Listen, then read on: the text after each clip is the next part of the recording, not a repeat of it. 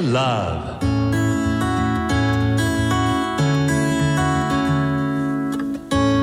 サウナをこよなく愛する私豊沢ひとみが素晴らしきサウナの世界をご紹介するコーナーラブサウナ。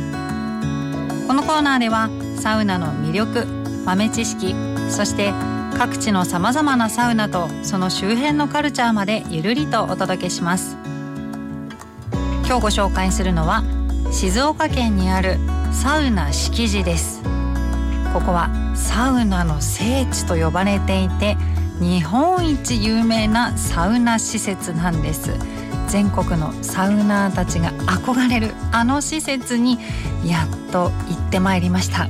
とっても良かったので改めてご紹介します。まずサウナは2つあります。薬草スチームサウナとドライサウナの2つ。ドライサウナの方はいわゆる昭和ストロング系と呼ばれるドライタイプでこう少しカラッとしている感じですね。ロウリュはないんですけれども乾燥は気にならないすごく心地いいサウナでした。サウナ室の中に使われている木は濃い茶色になっていて地元の方に長く愛されているんだなというのがすぐわかります。そしてサウナ室の角に天井からテレビがぶら下がっていてそのテレビはあの木の箱の中に入っているんですけれどもそのテレビもねまたいい味出してましたよ。そしてもう一つの薬草スチームサウナとこのドライサウナ2つ隣り合っているんですね。でこのサウナの中がガラスの壁で仕切られているんですよ。2つのサウナが。なので片方に入っていると向こう側のサウナの中の様子が見えている。という状態なんですね。なんでドライサウナ入ってたらやっぱりスチームサウナの方も気持ちよさそうだなと気になりましたので行ってきました薬草スチーム。こちらはですね中に入ると一気に薬草の香りが広がりますよ。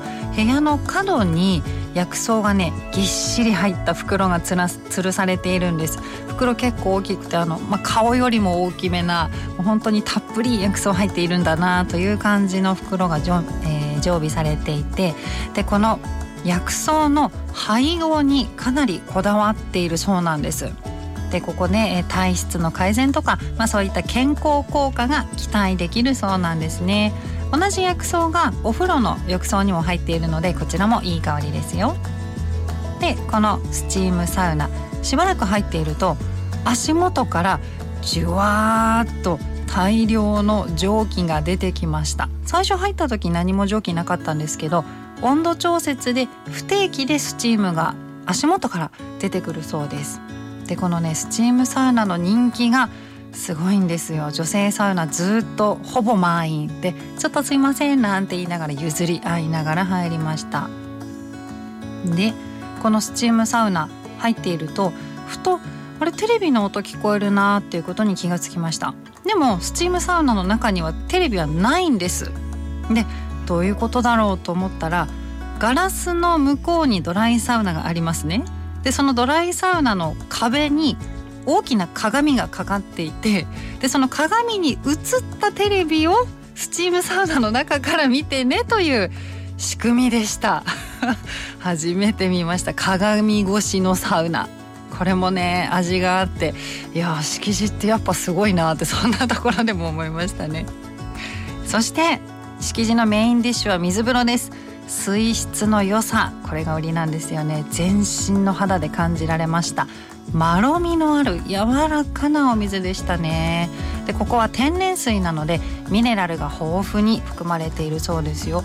あの室内に書いてあったんですが市販のミネラルウォーターよりミネラル豊富なんだそうです。しかもこの水風呂のお水蛇口から出ているお水は飲んでも OK 飲めるどころかお持ち帰りも OK なんです。ね日本一の水風呂ですよ。